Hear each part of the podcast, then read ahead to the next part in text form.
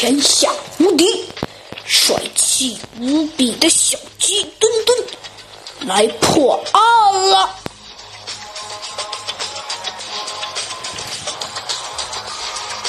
欢迎大家收听《小鸡墩墩探案记》。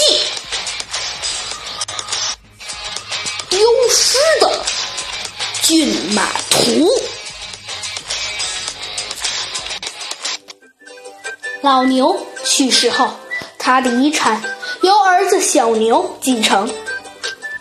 老牛在森林都市也算是个文人，他一辈子除了酷爱文学以外呢，也爱好收藏。一天，小牛在整理父亲的遗物时，从他生前的衣柜旁边的一个小黑箱子里，发现了一幅栩栩如生的骏马图。这幅画，以小牛的眼光来看，觉得这幅画的年代应该比较久了吧。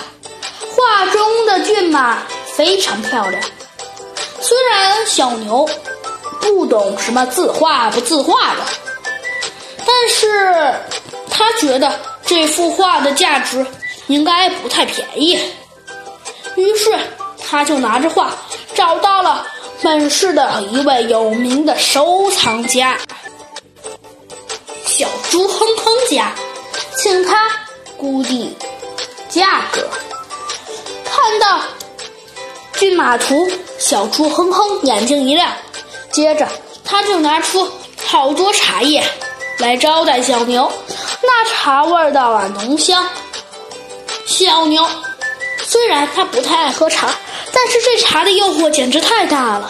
他喝了一杯呀，还觉得不够；又喝了一杯，还觉得不够；他又喝了一杯呀，还是不够。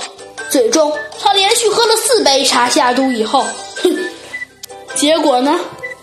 你们应该都能猜到，他就去上厕所了。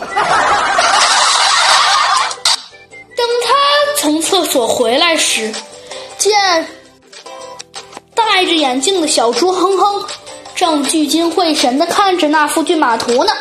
他看的样子啊，有点仔细，还觉得。有点认真。过了一会儿，小猪哼哼笑了笑，拿出毛巾擦了擦身上的汗，开口了：“这幅画的作者应该是古代的画马大师。据说后来许多人都仿画过他的作品。”虽然我的年龄不大，哎，但是眼睛也花了。要是你觉得有点在意的话，我是真假难以分辨。你还是另外请名人、呃机构签订一下为好吧。小牛觉得。小猪哼哼的话很有道理，就拿着画去到了森林都市签订字画的机构——书画签订中心，请求签订真假，并给出一个估价。第三天，书画签订中心给出了签订结论：该骏马图为假品。当小花请教。为什么是假品的时，一位老者对他说：“嗯，嘿嘿，小朋友，这就不懂了吧？马吃草时，应该是怕被草抓住眼睛，一般是双眼紧闭的。